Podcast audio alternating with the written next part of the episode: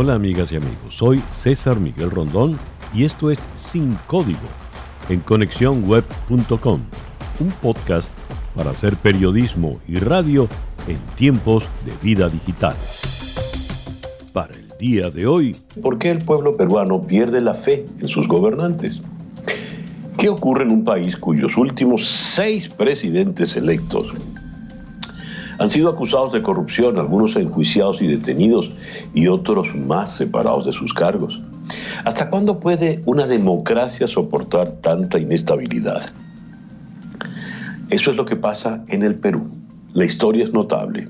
Comencemos por Alberto Fujimori, quien gobernó desde 1990 hasta el año 2000, tras haber ganado las elecciones frente a Mario Vargas Llosa. Fujimori fue el líder de un gobierno autocrático, realizó una exitosa campaña para controlar la hiperinflación, estabilizar la economía y aplastar una brutal insurgencia guerrillera. Su gobierno se derrumbó a fines del año 2000 en el, lo que iba a ser su tercer periodo, cuando se publicó un video que mostraba a Vladimiro Montesinos, el todopoderoso ministro del Interior, sobornando a un congresista. En medio de crecientes acusaciones de corrupción, Fujimori abandonó Perú y finalmente llegó a Japón, donde anunció su renuncia. Actualmente cumple una condena en Perú de 25 años por ordenar el asesinato de presuntos simpatizantes del terrorismo y también fue condenado por cargos relacionados con corrupción. Kuczynski lo indultó en el 2017, pero la decisión fue revocada más tarde por la Corte Suprema del Perú. Tras el gobierno interino de Valentín Paniagua y la convocatoria a elecciones en el 2001 que le dieron el triunfo a Alejandro Toledo, los peruanos pusieron sus esperanzas en las promesas de Toledo de crear nuevos puestos de trabajo, en parte aumentando el turismo y luchar contra la corrupción, el narcotráfico y los abusos contra los derechos humanos. Durante su mandato, la economía peruana creció y la inflación casi desapareció pero el desempleo disminuyó solo levemente. Su administración se vio manchada por el escándalo y fue criticado por gastar demasiado y por otorgarse el salario más alto de cualquier líder latinoamericano en ese momento. La constitución no le permitió aspirar al segundo mandato consecutivo. En 2016, Toledo volvió a postularse para presidente, pero le fue mal y mucho peor en febrero de 2017 cuando se alegó que durante su mandato como presidente, Toledo había recibido unos 20 millones de dólares en sobornos del gigante brasileño de la construcción Odebrecht. Toledo huyó de Perú, se estableció en California, Estados Unidos, y en 2018 Perú presentó una solicitud de extradición. Al año siguiente fue arrestado por agentes del orden en Estados Unidos y Toledo está allí bajo arresto domiciliario mientras espera su extradición a Perú. Después de Toledo vino Alan García, quien ya había sido presidente en el periodo 1985-1990, cuando su decisión de nacionalizar la industria bancaria y suspender los pagos de la deuda externa del país hundieron al Perú en la ruina económica. García dejó el cargo en desgracia y bajo amenaza de arresto por cargos de corrupción. Entonces huyó a Francia en 1992. Volvió a ser presidente en julio de 2006 y hasta el 2011. En esa oportunidad promovió la aprobación exitosa de un tratado de libre comercio con Estados Unidos, logró mantener a la baja la inflación y obtuvo un sólido crecimiento económico. Prohibido constitucionalmente para buscar un mandato consecutivo, García no pudo postularse para la reelección en el 2011. En noviembre de 2018, García, que había hecho de España su residencia principal, regresó a Lima para enfrentar acusaciones de haber recibido sobornos de Odebrecht durante su segundo gobierno. Un tribunal ordenó su arresto en abril de 2019. Cuando la policía llegó a la puerta de su casa en Lima, se metió un tiro en la sien. A García le sucedió Ollanta Humala, cuyo gobierno fue desde el 2011 hasta el 2016. Durante los primeros años de la presidencia de Humala, la economía peruana continuó prosperando, registrando un crecimiento anual del PIB del más del 6%, manteniendo bajas tasas de inflación. Sin embargo, la popularidad personal de Humala entre los peruanos declinó, aparentemente en respuesta a la percepción entre algunos de promesas de campaña fallidas, como resultado de escándalos políticos que involucraron a miembros de su gobierno y por el desencanto con su manejo de los conflictos sociales. Los fiscales acusan a Humala y a su esposa de tomar 3 millones de, nuevamente, Odebrecht para financiar su exitosa campaña presidencial del 2011, así como de lavar dinero durante su fallida candidatura del 2006. Es el primer expresidente del país en ser procesado como parte de la investigación y actualmente está a la espera de juicio y se le prohíbe salir del Perú. Tras Omala vino Pedro Pablo Kuczynski, quien gobernó apenas dos años entre el 2016 y el 2018. Es otro de los presidentes implicados en una investigación sobre Odebrecht. Los fiscales alegan que ayudó a la firma a obtener dos contratos de infraestructura mientras se desempeñaba como exministro en el como ministro, perdón, en el gobierno de Alejandro Toledo. Renunció a la presidencia a principios de 2018 en vísperas de una votación de juicio político y fue puesto bajo arresto domiciliario el año pasado. Y ahora el turno es para Martín Vizcarra, cuyo gobierno se inició en el 2018. Vizcarra había negado anteriormente las acusaciones de que aceptó sobornos por valor de 2.300.000 soles, unos 640.000 dólares, cuando era gobernador de la región sureña de Moquegua. Este lunes 9 de noviembre, 105 legisladores votaron a favor de la moción para enjuiciar a Vizcarra. 19 votaron en contra y otros 4 se abstuvieron, con lo cual quedó separado de su cargo que ahora ostenta el presidente del Congreso, Manuel Merino, de manera interina hasta las elecciones del próximo mes de abril del 2021. Hay innumerables recomendaciones para que actuemos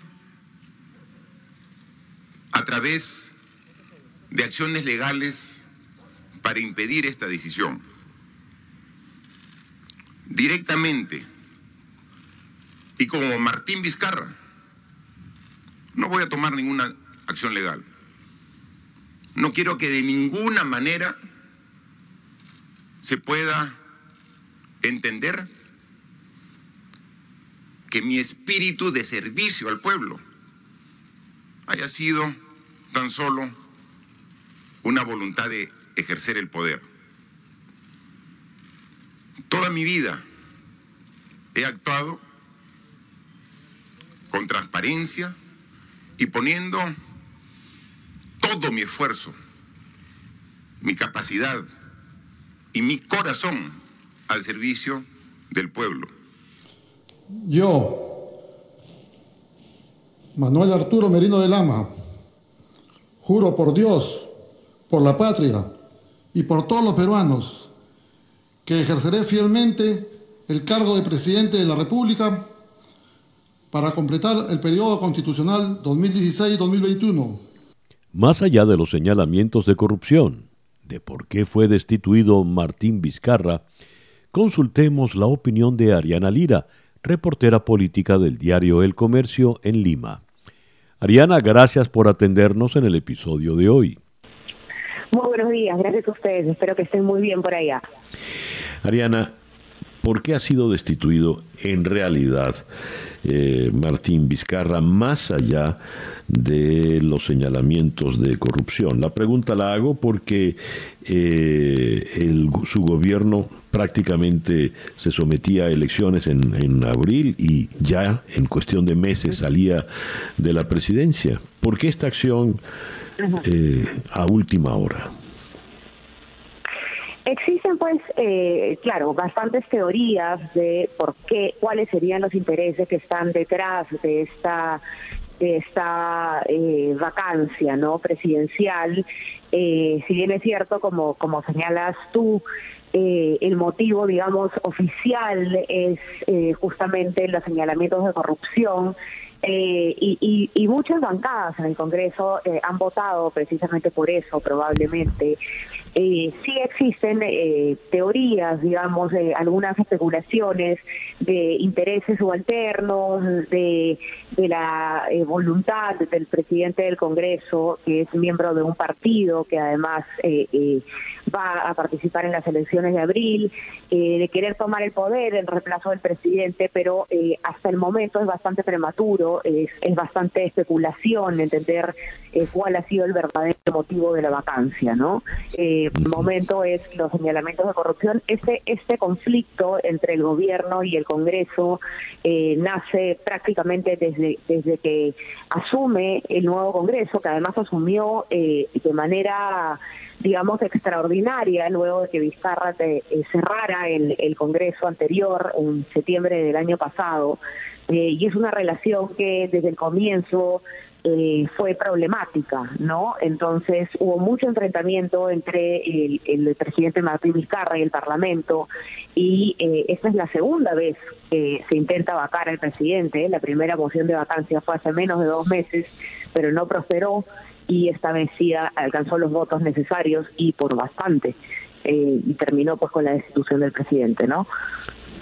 Ariana, ¿quién es Manuel Merino? Manuel Merino es el presidente del Congreso, según eh, la, línea de sucesión presidencial en la Constitución peruana. Eh, cuando el presidente es vacado, eh, quien debe asumir es el segundo presidente y si este no puede, debe asumir el tercer vicepresidente, el segundo vicepresidente, disculpa. Y en caso no se pueda ninguna de esas opciones realizar, asume pues la presidencia el presidente del Congreso y debe convocar elecciones. No, el punto es que Martín Vizcarra, eh, él era el vicepresidente de Pedro Pablo Kuczynski, que fue eh, el presidente anterior que renunció por el caso eh, Odebrecht, y la segunda vicepresidenta renunció también luego de que Martín Vizcarra cerrara el Congreso. Por lo tanto, Manuel Merino, el presidente del Congreso, es la persona que, que tiene que tomar el mando del gobierno, ¿no? Ahora, la Constitución lo que manda es que para preservar la separación de poderes, el presidente del Congreso que asuma el gobierno debe convocar elecciones de inmediato. En este caso, en el Perú, ya han sido convocadas las elecciones eh, y ya hay un proceso electoral en curso, por lo cual el señor Manuel Merino ha afirmado que se va a continuar con el cronograma electoral. Ariana, el diario El Comercio, en donde tú trabajas, destaca en su primera página como nota editorial un título que ya es muy elocuente. El Perú no se merece esto. ¿Por qué no se lo merece? ¿Y qué es esto? Te lo pregunto porque en el diario La República, por ejemplo, el titular dice, Congreso da golpe de Estado. ¿Ha sido un golpe de Estado? ¿Por qué el Perú no, se lo merece, Ariana? Eh, la postura del comercio y, creo que de muchos peruanos en realidad es que eh, el Perú no se merece lo que ha ocurrido porque estamos eh, en, en medio de la crisis sanitaria eh, más grave de la historia de nuestro país. Eh, a lo que ustedes también están padeciendo, de una crisis económica también eh, bastante preocupante que no se veía hace muchísimos años en el Perú. Y, y, a pesar de esto estamos a puertas ya de una segunda elección en abril del 2021 nosotros elegimos un nuevo presidente y un nuevo Congreso. Y la inestabilidad que genera eh, vacar al presidente de la República en estas circunstancias tan graves es eh, bastante eh, preocupante, es bastante irresponsable. Esa es la postura del comercio. Ahora, en cuanto eh, al golpe de Estado, eso es un, una postura, digamos, cuestionable. Eh, sujeta a interpretación, pues la vacancia eh, por incapacidad moral es un, un, mecanismo que está previsto en la Constitución. Claro, la, la gran pregunta es qué significa incapacidad moral y eso es algo que, que, se viene discutiendo hace mucho tiempo, ¿no? Pero, eh, digamos, el mecanismo en la Constitución está previsto y, se ha utilizado. Ahora, que esto sea un golpe de Estado disfrazado es, es una interpretación que pueden tener algunas personas, ¿no?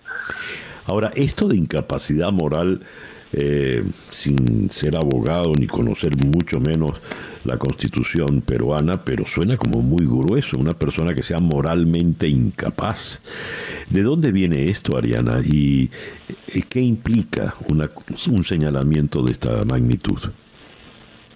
Esa es eh, la gran pregunta, ¿no? Es la gran pregunta porque hasta el momento eh, la figura de la incapacidad moral ha funcionado como un cajón desastre. ¿Qué es ser inmoral, no? Al presidente Pedro Pablo Kuczynski también eh, intentaron patarlo por esta causal debido a que eh, se le encontraron eh, vinculaciones con el caso de Brecht y por lo tanto eh, determinaron que no, no tenía la moral para seguir gobernando el país. El hecho de, que exista esta causal que digamos es tan fácil de rellenar con, con cualquier eventualidad es lo que pone en riesgo precisamente la estabilidad del gobierno. Actualmente existe una demanda ante el Tribunal Constitucional eh, que justamente eh, la interpuso el gobierno luego del primer intento de vacancia de Vizcarra, donde le piden al Tribunal Constitucional determinar qué es incapacidad moral, porque es algo que no tiene ninguna interpretación, que no está desarrollado en ninguna ley y por lo tanto sirve pues como un cheque en blanco en la práctica para que el Congreso pueda decidir eh, con sus votos eh, vacar a un presidente, destituir a un presidente por el simple hecho de que considera que no es moralmente competente, ¿no? Para gobernar un país. Muchísimas gracias, Ariana. Era Ariana Lira de Departamento de Política del Diario El Comercio en la ciudad de Lima. ¿Qué está pasando en Perú? ¿Son todos corruptos? ¿Está tan arraigada la corrupción en el sistema democrático del Perú o se trata de una cadena de venganzas entre los distintos miembros de la clase política. Abordemos el tema con Luis Benavente, director de Vox Populi Consultoría. Luis, gracias por concedernos estos minutos en nuestro episodio de hoy. Un gusto saludarlo. ¿Qué ha ocurrido en el Perú? Mira, hace 72 años hubo una insurgencia militar en el Perú que derrocaba al gobierno civil y democrático de aquel entonces. El gran poeta peruano Martín Adán eh, dijo, el Perú ha vuelto a la normalidad. Entonces tendría que decirle César Miguel que hoy el Perú ha vuelto a la normalidad un país que vive con una política muy controvertida de manera permanente. Eh, no es exacto decir que ha habido un golpe de Estado. Eso lo descarto categóricamente. El Congreso ha actuado de acuerdo a la Constitución. El Congreso tiene total legitimidad. Fue un Congreso, dicho sea de paso, auspiciado por el presidente Vizcarra, que tras eh, disolver a la anterior representación dio paso a una nueva eh, elección congresal el 26 de enero de este año y producto de esa elección es la actual representación, la que disolvió al presidente Vizcarra. ¿no? De tal manera que el sistema peruano permite eso, que un presidente disuelva el Congreso y un Congreso disuelva al presidente. Uso la misma palabra para poder poner el contrapunto de equivalencia. Eh, ese Congreso que tiene una constitución legal que es totalmente legítimo eh, acudió a un expediente establecido en la constitución vigente en el Perú, que es la vacancia por incapacidad moral. En esos términos figura. Sabemos que la moral es algo sobre lo cual se está discutiendo hace 3.000 años y creo que se va a volver a discutir en los próximos 3.000 años y nunca nos vamos a poner de acuerdo. Lo que para usted puede ser moral, para mí puede ser inmoral y al revés. Pero eso establece la, la constitución. Sí. Y eh, basado en eso, el Congreso le quería preguntar, Luis, ¿qué es incapacidad moral? Es decir, ¿por qué el señor Vizcarra es eh, moralmente incapaz? Bueno, eso está dentro, a, ese punto iba, ¿no? Dentro de lo relativo que puede ser el término moral, pero que está establecido en la Constitución en esos términos. El Congreso, y sabemos que toda norma jurídica, desde una, un simple reglamento sobre un asunto secundario hasta una constitución de, un Estado, está sujeta a interpretación. Entonces, el Congreso interpretó que era inmoral lo que venía ocurriendo con el presidente Vizcarra, que tenía ya de manera muy contundente evidencias y denuncias de corrupción, de haber recibido 2.300.000 soles cuando fue gobernador de la región Moquegua, al sur del Perú, muy cerca de la frontera norte con Chile. Y eh, bueno, habían declaraciones de de testigos, declaraciones de colaboradores eficaces, eh, evidencias que surgían, y ese ha sido el punto. Además de eso, el presidente Vizcarra ha mentido sistemáticamente al país. Ayer mismo cuando se defendía en dos minutos, yo le conté tres mentiras que para él son muy habituales, creo que ya están tan normalizadas que no se da cuenta cuando miente. Es por eso que, lo ha vacado el Congreso, de tal manera que tiene bases jurídicas. Lo que ocurre es que el presidente Vizcarra tiene mucha popularidad y el Congreso es muy popular, pero eso es otra cosa y allí está la clave de la controversia.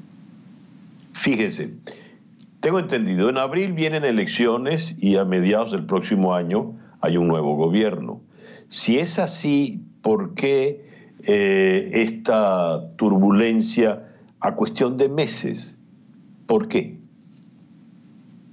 A ver, eh, es un tema, yo lo veía como un tema estrictamente político. Ah, finalmente, eh, la vacancia por incapacidad moral era un voto de confianza o de desconfianza hacia el presidente Vizcarra.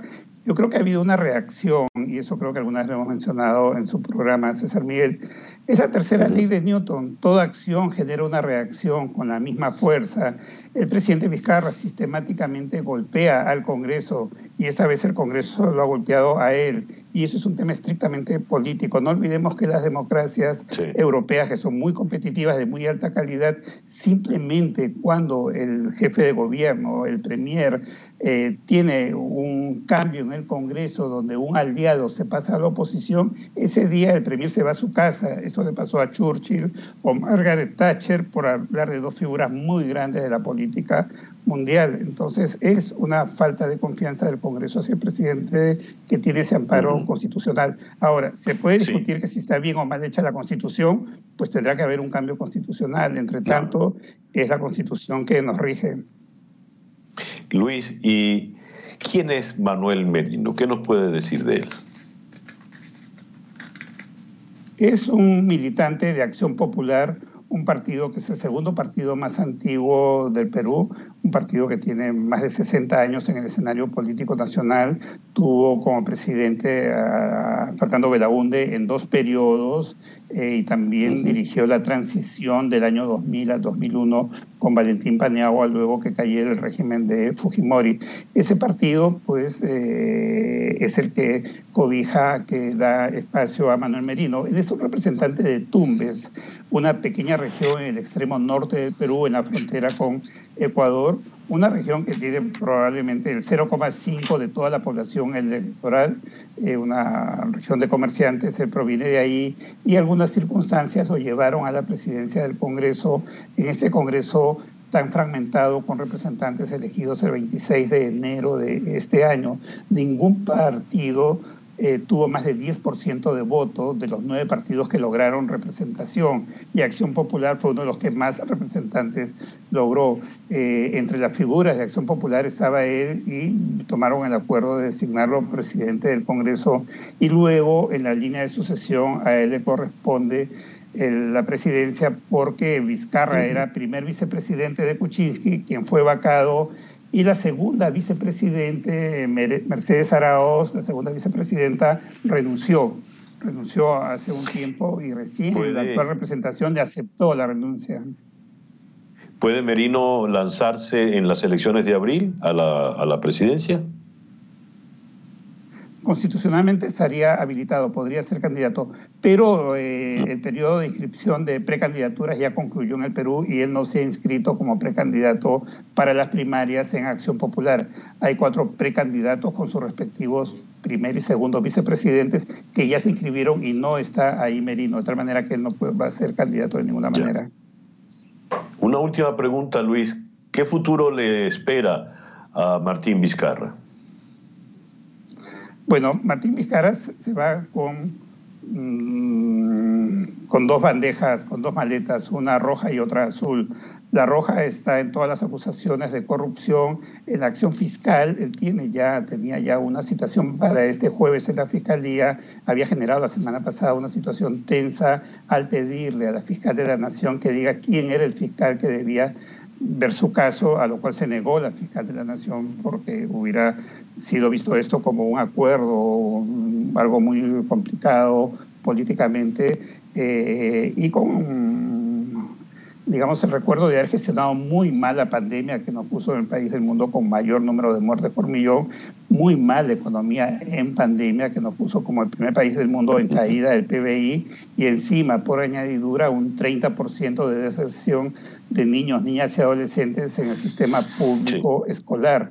Entonces, se, y se va también como un presidente que mintió mucho al Perú de una manera sistemática y que hizo un gobierno de improvisación, etcétera, ¿no? Y como un presidente que eh, se enfrentó mucho al Congreso. Pero por otro lado, se va con 60% de aprobación. Eh, por eso, y ahí estaba el kit, la clave del asunto. Eh, y eso puede llevar a una victimización de él y esa aprobación puede subir de tal manera que su capital social para el 2026 podría ser bastante grande, ¿no? Creo que eh, eso él lo podría manejar, va a tener esas dos cosas, esas dos maletas, una roja y una azul, ahora que ha abandonado Palacio de Gobierno. Gracias, Luis.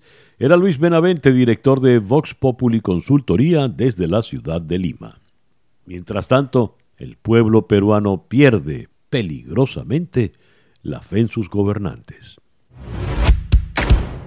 Y bien, así hemos llegado al final de nuestro episodio por el día de hoy. Esto es Sin Código en conexiónweb.com, un podcast para hacer periodismo y radio en tiempos de vida digital.